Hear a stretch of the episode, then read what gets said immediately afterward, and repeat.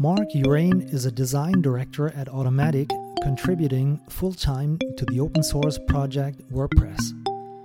The new Gutenberg block editor is on the cusp of completely disrupting WordPress. At WordCamp Santa Clarita Online 2020, he talked about how phase 2 of Gutenberg started, how it evolved, and where it's going. Examines the ways in which Gutenberg is going to change WordPress and how the ecosystem can prepare for what's coming. WordPress is continually under development. The Gutenberg project is a reimagination of the way we manage content on the web. Its goal is to broaden access to web presence, which is a foundation of successful modern businesses. Phase 1 was the new block editor, which was released in WordPress 5.0. Throughout 2020, there is a focus on full site editing as we continue to progress through Phase 2. While Phase 2 of Gutenberg is expected to continue at least through 2020, there are already plans for Phase 3 and 4, which you can read about in the show notes of this episode. It also includes a transcript of Mark's WordCamp presentation. If you want to try out the new Gutenberg editing experience and are not a WordPress user, just go to wordpress.org forward slash Gutenberg. If you want to get updates about the development of Gutenberg, you can go to make.wordpress.org forward slash design. There's also the Gutenberg Times podcast, which Mark mentions in his presentation.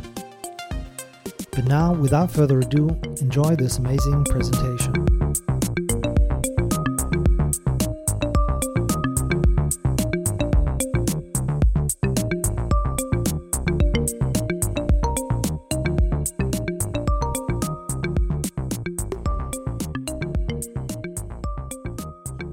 Howdy, everyone. Uh, it's so good to be here today. Thank you so much for uh, attending WordCamp Santa Clarita online. Uh, I wish we could all be there in person together, but despite the circumstances, I think the WordCamp is doing a wonderful job at hosting this online for everyone and giving us an all an opportunity to be together. Uh, today, I'm going to talk about uh, disruptive innovation and with Gutenberg and WordPress. Uh, as noted, my name is Mark Uraine. I am a design director. I uh, I'm a full time contributor to WordPress, uh, fo- with my focus on Gutenberg, and so uh, I really enjoy this topic. And basically, that means in my role, that means I do a lot of communication. So I communicate the strategic vision uh, in into tactical action items and communicate that to everyone else or to others uh, who are interested or who need to partake in, in the project. Uh, I help to ensure that the project is moving forward, um, all within the boundaries of ethical communication. So that means uh, we try to make sure that all decisions are public and include everybody on a global scale so that everyone has an opportunity to uh, speak up, share their concerns, and uh, give us feedback in ways that maybe we haven't thought through fully. It also means that um, our duty of care extends to everybody involved in the WordPress project and how we can make sure that any decisions that are made in Gutenberg and affecting WordPress are ultimately for the benefit of everybody partaking in the project and the software and the open source project all together. So a lot of that having to do a lot of that means I pay attention to a lot of Gutenberg feedback. So if you've uh, been watching any of the feedback on Twitter or some of the other social networks, you'll see back in 5.2 there was some very specific Gutenberg feedback. This is um, a thing that we see on releases. Uh, when 5.3 came out, we had some more Gutenberg feedback uh, however, with 5.4, which just released in um, at the end of March, it took a turn a little bit, and um, people found something else to complain about rather than Gutenberg kind of took a uh, seat along the sidelines there. So, what this means though is that when there's a feeling of um, uncertainty or or a little um, antagonistic feelings towards something that's being changed in the software, a lot of times that has to do with something called disruptive innovation and how that's all happening in WordPress right now, which uh, you can almost say disruptive innovation is kind of like a uh, a superpower, if you will. Uh, we can take this uh, disruptive innovation and use it for evil, or we can use it for good. And of course, being part of the WordPress community, we want to use it for good, and we want to do something that is really going to help the web stay open. It's going to help democratize publishing and um, provide the tools that people need to uh, continue forward in their projects and on their websites. So, disruptive innovation was a term kind of coined by Clayton Christensen a while back. And on his website, he defines it um, and gives it a couple attributes that I want to talk about that I think pertain directly to Gutenberg.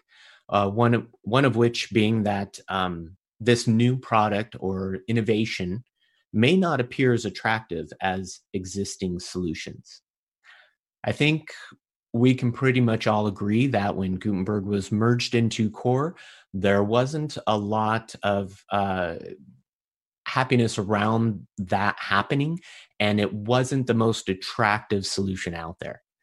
Um, it has since progressed a long ways, and we're in phase two right now. So it's improved a lot, it's being tightened up, and the quality of Gutenberg has um, really shown through. And we're seeing people who were initially um, in opposition to Gutenberg coming out lately and saying, wow, this is a great software and it's changed so much and made their workflows so much easier. Uh, another attribute that Clayton Christen- Christensen talks about uh, disruptive innovation, he says that this innovation uh, allows for a new population of consumers to come in. And I'll get more into that a little bit later as we talk about how that's happening.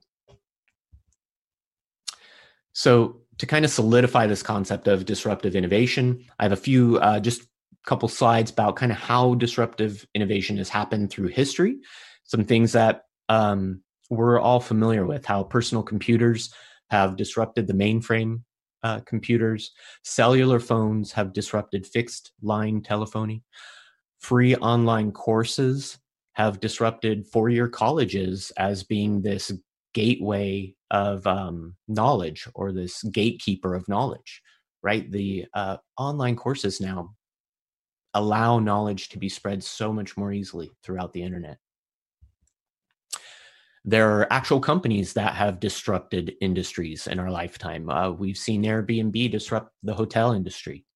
Uber and Lyft are disrupting disrupting uh, the taxi service. Amazon has disrupted the brick and mortar retail, and of course, Netflix has disrupted video video rental services.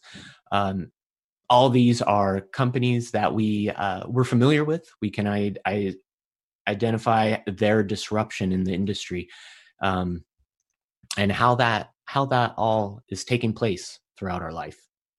I wanted to bring a point across about Uber, how Uber back in early 2019 incorporated a way to cannibalize their own business as part of their master plan going forward. So initially they they um, they introduced the um, what is it the Uber X rides, which really kind of started disrupting their uh, their black car service, and now they're looking at bikes, scooters. They're doing food delivery, trucking, and all of this. Like last year, they bought jump bikes. So they're doing making all these efforts to continually disrupt themselves. That's really a visionary thing to uh, for a company not to get so comfortable in where it's at, but to actively push itself into the future. And so that takes us to WordPress.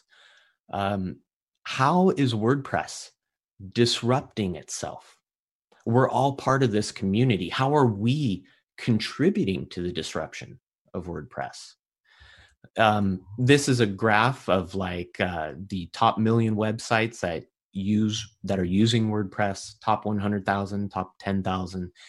Um, and all these sites like looking at this growth one would i would imagine one would think this is fantastic uh, wordpress is in a solid place right now in the industry our market share is great why would we want to disrupt this why would we want to make a decision that might cause these stats to uh, take a hit possibly right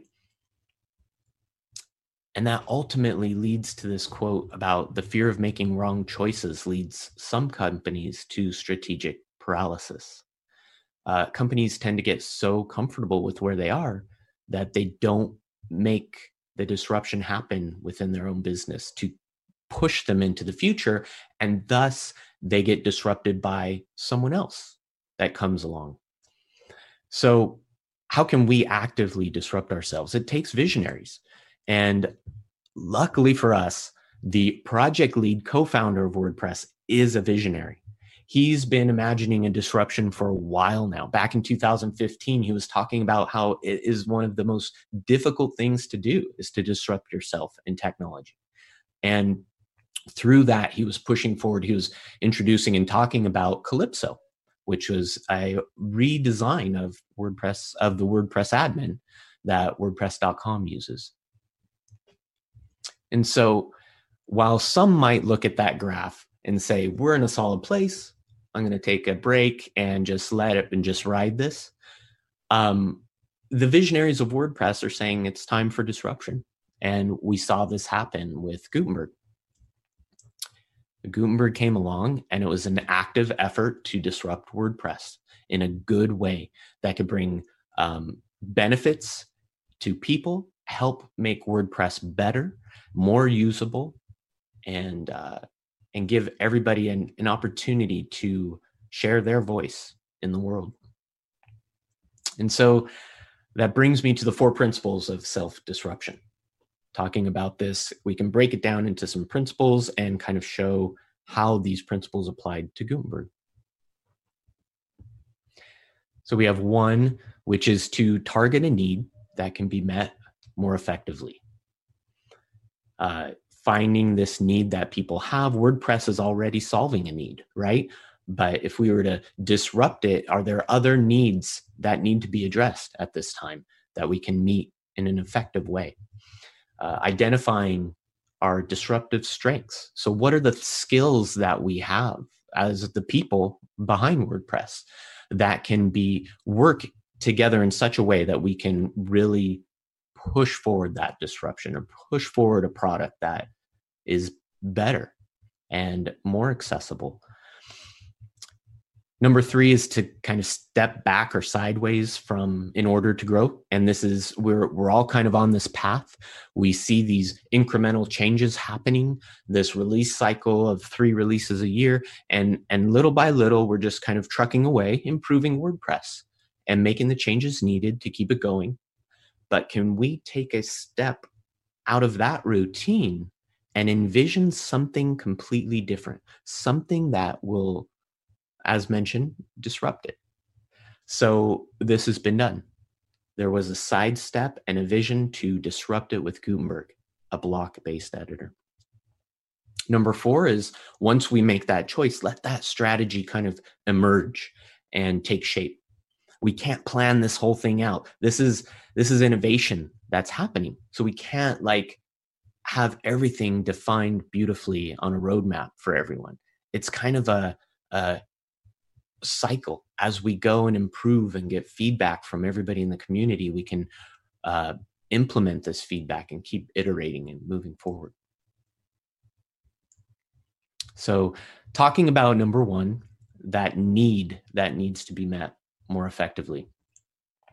We saw there was a need for a more versatile content management system. This was evident in the amount of other CMSs that were uh, gaining popularity. We saw um, a growth in page builders happening in, in the ecosystem and closed platforms that were rising.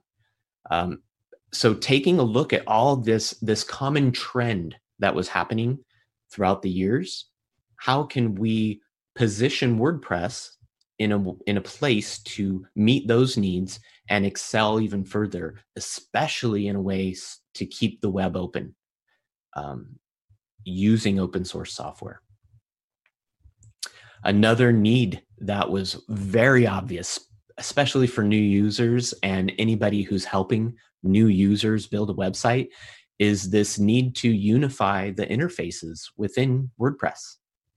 Right back then, there was we we had the editor, you had uh, the customizer, WP admin, widgets, and even plugins have their own interfaces. And so for a new user to jump in and start building a website, it was very, uh, they struggled often. I was a, I had an opportunity to partake with uh, Rebrand Cities on a couple time, a couple events where their goal is to really bring up, bring small businesses online, bring their business to have a web presence. And so we'd sit down with business owners, and that's where I got to uh, talk with Joe at WordCamp Santa Clarita a little bit as well. And you help these small businesses build a website and they get in there they get into wordpress and they don't realize you know the difference between customizer and the editor and the wp admin or the amount of like plug-in interfaces that they need to go through to get their site doing what it needs to do and so that's a definite need that needed to be addressed Number two, the identifying of our disruptive strengths. Uh, JavaScript was fully adopted by this time. It, it was sweeping the internet. Libraries were being built on top of it. And it had established itself as a solid coding language that was capable of amazing things. This we uh, was an obvious path to go to really incorporate and utilize JavaScript more in the software than what we were currently doing. And like I mentioned before, there was the Calypso project on WordPress.com. There was a lot of learning gained from that. Uh, Calypso was using APIs and redesigned the WP admin in a way that um, helped the user uh, identify things a little easier, unified the interfaces. So we were learning from some of this stuff. It was done in the open on GitHub. Number three is uh, stepping back or sideways in order to grow. This really, um, this really can be a challenge. But Calypso was kind of like that fresh look at WP Admin, and so knowing that there was an API, how can we take advantage of the API using JavaScript and build a better experience in the software? And of course, Git and GitHub were, I believe, a big factor in in uh, Gutenberg's success. Uh, it allowed more contributors to really get involved in ways that that wasn't easily done in SVN or Trac. And so, uh, number four is letting that strategy emerge, as I mentioned. And if anybody's familiar with uh, reading through some of the documentation about Gutenberg, you'll have noticed that there's in the vision section, there's some basic principles that kind of are tactics that kind of supported the overall strategy of Gutenberg. These things were uh, everything in WordPress becomes a block, right? All blocks are equal. Drag and drop is a secondary uh, option. Placeholders and blocks are key to help identify what the user needs to do to make that block functional.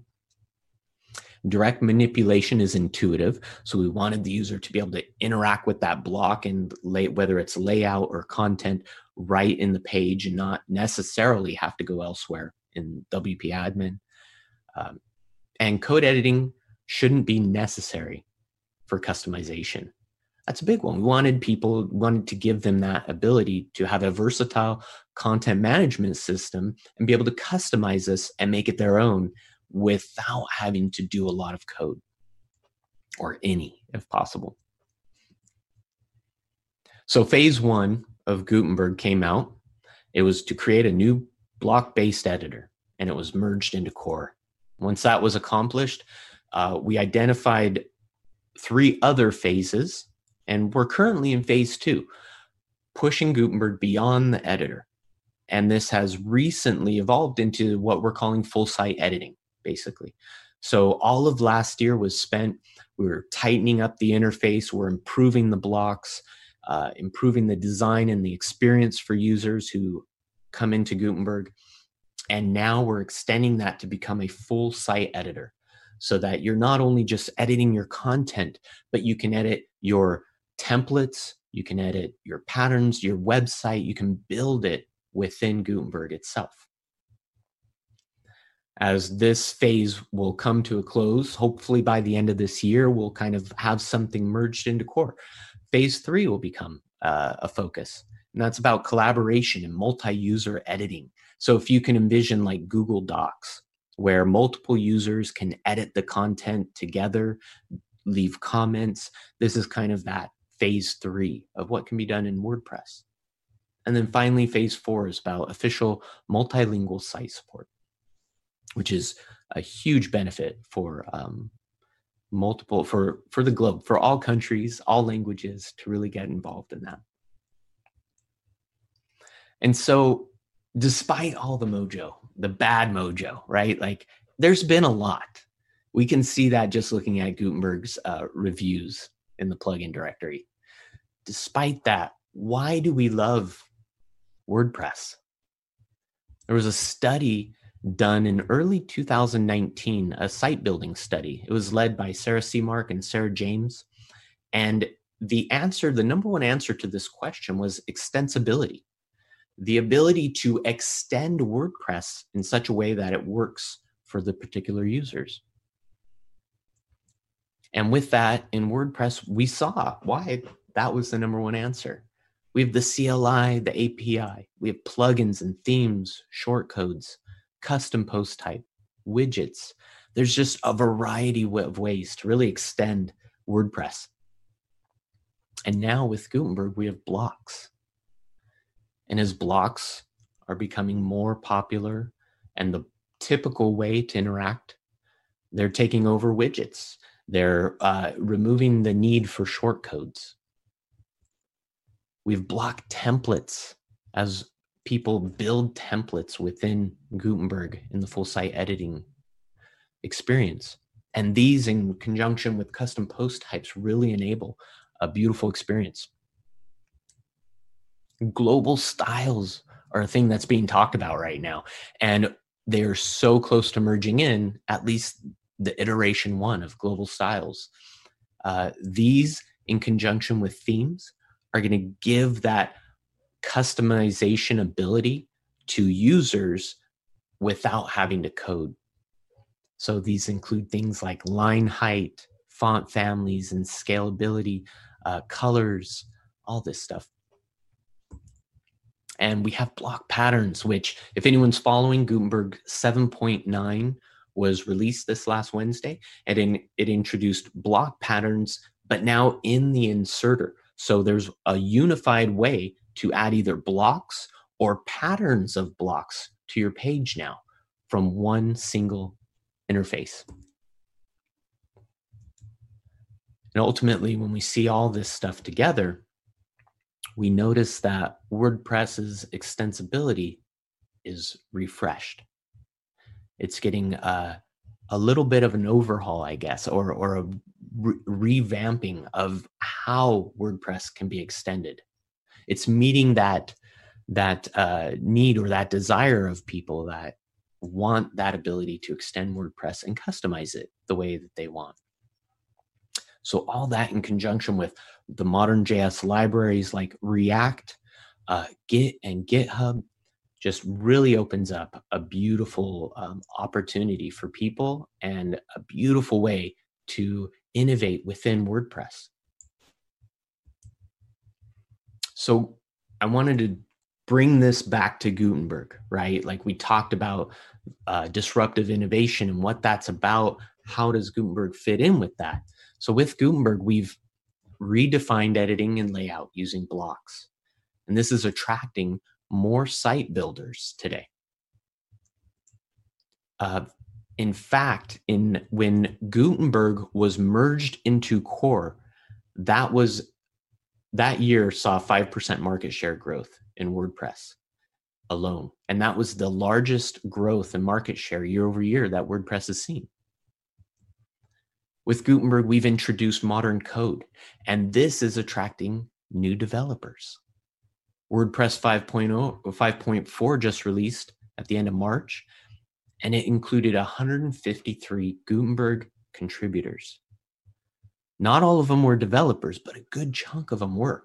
And they're learning, a lot of them are learning how to develop with React, how to use these new libraries right there in the software. And with Gutenberg, we have provided an easier, more adoptable version control and repo system. This is attracting more contributors overall. And WordPress 5.4 included 519 contributors. 32% of those, a third of those contributors were first time contributors. Now this these numbers don't all relate to Gutenberg, but they're significant. That's a large number of people diving into this software, into this project, especially first time contributors. And so essentially, we've attracted more site builders, new developers, more contributors. And all of this is just really benefiting the ecosystem right now.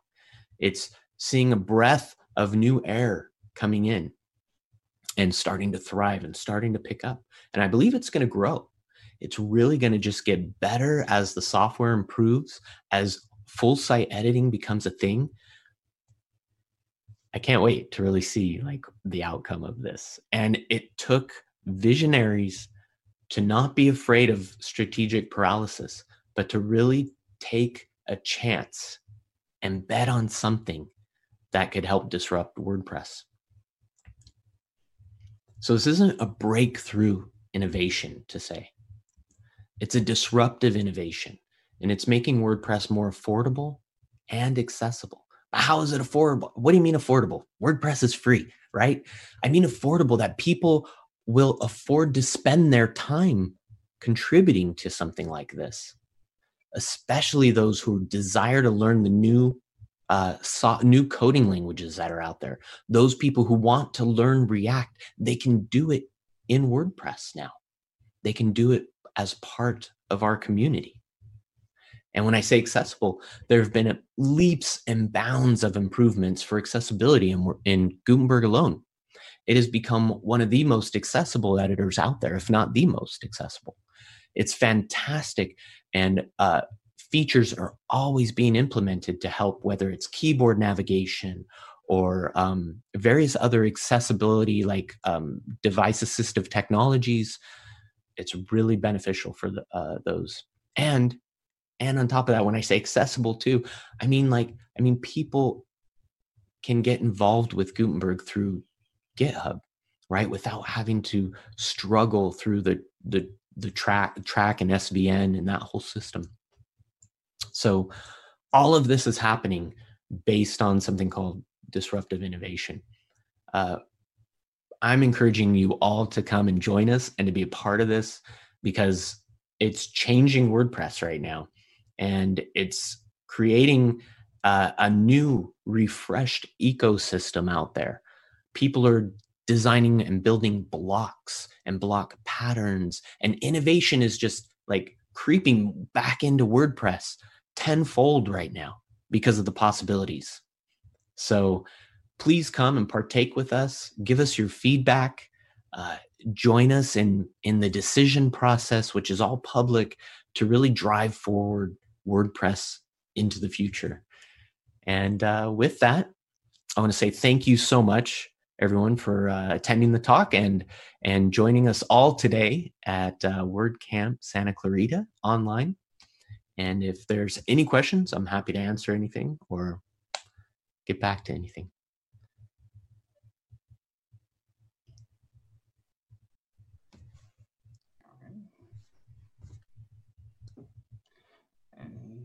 Any, questions? Anybody yet? No? Okay. Um, I do. Um, there's a couple of questions uh, that came in, a couple of comments too. Uh, Chris uh, says number of contributors the new contributors number is a useful one, uh, but perhaps more perhaps more useful is the number of those who stay and contribute again. What are those year over year return numbers for that group of new contributors? So the what's the year over year number for returning contributors? Yes. I don't have that number, but basically it's it's the other percentage of that number. So what is that? Sixty four percent or sixty six percent of people who are coming back to continue contributing. Um, there's that is definitely concern because you want those longtime contributors to come back and to continually bring their their experience and their wisdom and their knowledge back to the project um, i think right now is a great opportunity for that and we're seeing that happen with even some of the older long-term contributors that we've had for a while they're returning right now with a little more um, desire to partake in this and to ex- uh, help wordpress grow so I think it's a positive thing that's happening, and we're going to see that continued throughout. Uh, there's another question. Um, how can the Gutenberg project improve accessibility before a new release comes out?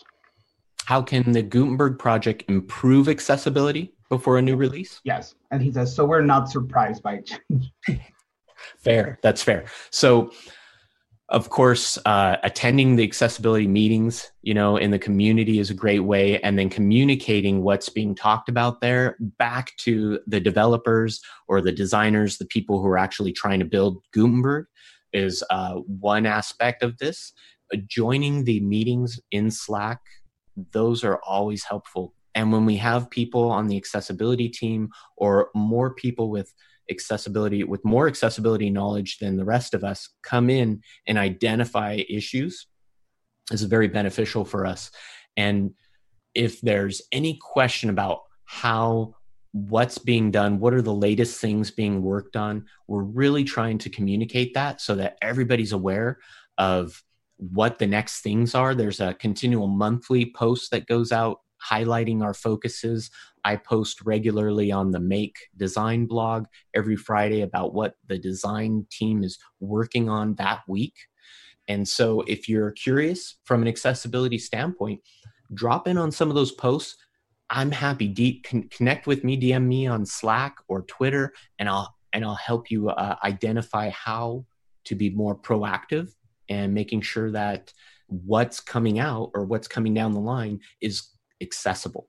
Because I, that's a very, very good question and a very important one. Well, looks like we have a bunch of time for questions, which is good because uh, they're coming. Um, let me see. Uh, somebody's asking, how come there's no section block currently in Gutenberg? Um, I know the glub, the group block is associated with a section, but it doesn't generate a section tag. I guess that's more of a technical question, but no, it's to, it's it's a valid one, and there's been I've seen like a lot of good questions about this lately as well. Is like why can't we have a block that then implements the section tag right in in HTML rather than using the group uh, the group block which is using divs. So I get that concern, and I'm hoping like that we can really work towards something, especially with block patterns as being a thing. I love the concept that I can I mean, one of the things that we hear about all the time from users is why, how do I make my website like the demo? Right? You get you get a demo, a theme demo, but people don't know how to make their website look like that. So block patterns are are like a way for users to do this. If themes introduce their own block pattern into uh, Gutenberg, the user is going to be able to just pull a chunk of those patterns, drop it right into their page, and it would be ideal if those patterns or those blocks were contained in a beautiful section uh, using section tags. I think that's a great question. And um, I know there's ongoing discussion about this. So if that's something you're passionate about and you care about, like, please join us. Um, if you're if you're happy to jump in, if you feel comfortable jumping in with the code, we would love to have your idea on how this might get implemented. Um, yeah. there's another question um, from Kevin. How do you advocate for disruptions with stakeholders who are cautious about negatively impacting business? This is this is a big concern, and and we saw this as well in um, in a lot of like the the site building study that was done earlier. I talked about. We did a lot of uh, usability tests or, or questioning and talking with users they have very specific flows in WordPress, right? They they've got it all dialed in. They know the flow that they need to do to set someone up with a website or to set up a business, right? And so when you introduce Gutenberg, it throws things off. And it is very is very difficult to communicate that with stakeholders sometimes talking about the benefits talking about the future the the experience that gutenberg brings i think sharing case studies that where people have turned to Gutenberg in a positive way and really found the benefit therein. I noticed myself sometimes the best way to communicate this change as a positive thing is to really show like a side by side comparison. I'm building a I'm building a page on the site and I need to get this content in there. This is how long it took me to do in the classic editor. This is the struggle I went through trying to get this layout in the classic editor in Gutenberg this is the time I saved. It took me a fraction of the time to get the layout that I wanted and present the content in a way that I wanted. So sometimes just making that comparison helps communicate it to stakeholders. Um, I hope that helps. Um, this one is not exactly a question, but there's a couple of comments that come to the same thing. I love comments. Brian said, uh, Gutenberg has allowed me to offload content creation to employees outside of the IT department at my day job at a level that wasn't possible with the old editor. So somebody who's saying, "Hey, it, exactly," it's like, um, that one makes me that touches me right there. You know, it's a good comment. Thank you. yeah, and then um, Joseph uh, made a couple of comments about uh, the negative reviews of WordPress and how he says it's kind of Yelp for WordPress. It's a very narrow narrow audience, but I mean, I know it's a thing that uh, there's people who are reclutant, like they don't want this change or it doesn't work for them. What do you, as a uh, Gutenberg developer, or what's the uh, officially like, or even you, what, what what do you tell those people? Like, what do you tell them when people don't want to switch? Uh, how do you ease their concerns, or or how do you tell them, hey, this is what you should be doing? Basically, what what's your comment for them? So so really I, I really try to get to know the person first and and i try to understand their experience and why the struggle is happening for them. And then i can really address maybe the problem or or help them uh, see maybe some of the benefits with gutenberg. So it's it's really all about getting to know that person. And this is a continual thing that we do in the community especially with people who who have a problem with it we're continually working with them as best we can to um, to find the right solution that meets their needs that they're looking for. And i we see this in the forums those reviews you were talking about. Yeah it's it's definitely a small group of people that are kind of want to voice that negativity. But um but when we respond to like honest questions that people have in the forums they're really brought on board a lot better. And so it's just a matter of communication really which is which is a big part of what i do now is communicate these things. Um, I have a question. I mean, this is one of mine, um, and it's maybe a little more technical, but um, you were talking that everything's going to be a block now. So basically, every WordPress settings, and I know that right now Gutenberg saves the the post. The I'm going to say post as any type of post data inside the post. How is that going to work on the technically for any other content, like for example, uh, site settings and stuff that right now is saved in the database and not inside the post. Uh, how is that going to change? So what I don't like maybe maybe the miscommunication I kind of see happening right now is is that that everything on the website itself is kind of becomes a block, right? So so whether it's the header, the navigation, the footer, the link, like everything in that aspect is kind of a block. Like the settings in WP admin probably won't necessarily be blocks themselves. Those will still be a list of settings that are stored in the, in the database.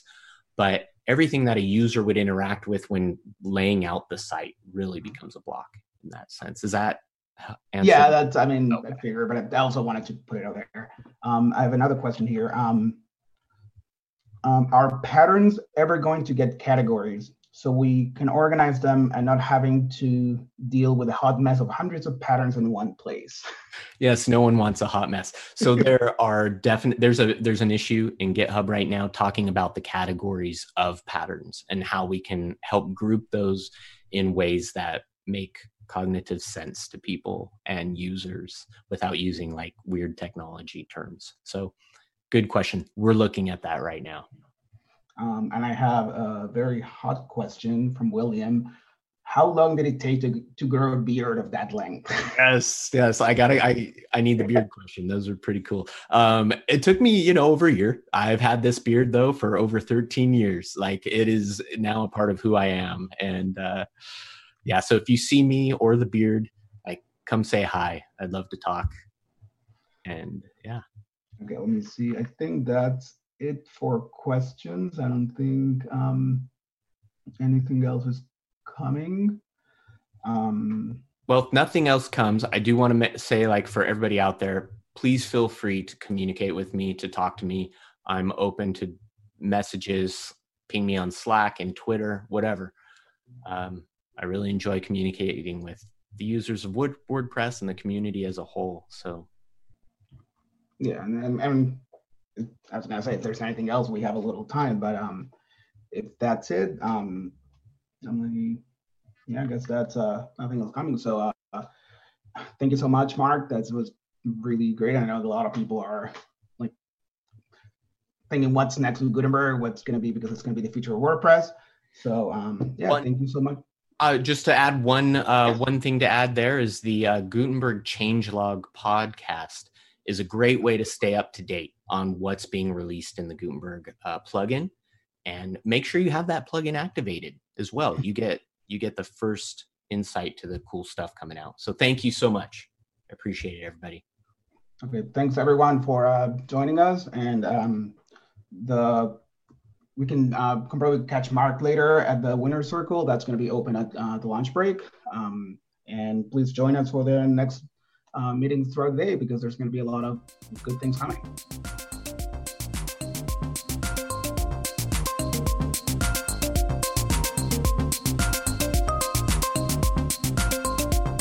That's it for this episode. If you would like to check out other episodes, please go to openstream.ch slash podcast. Thanks for listening. Mach's gut und bis bald.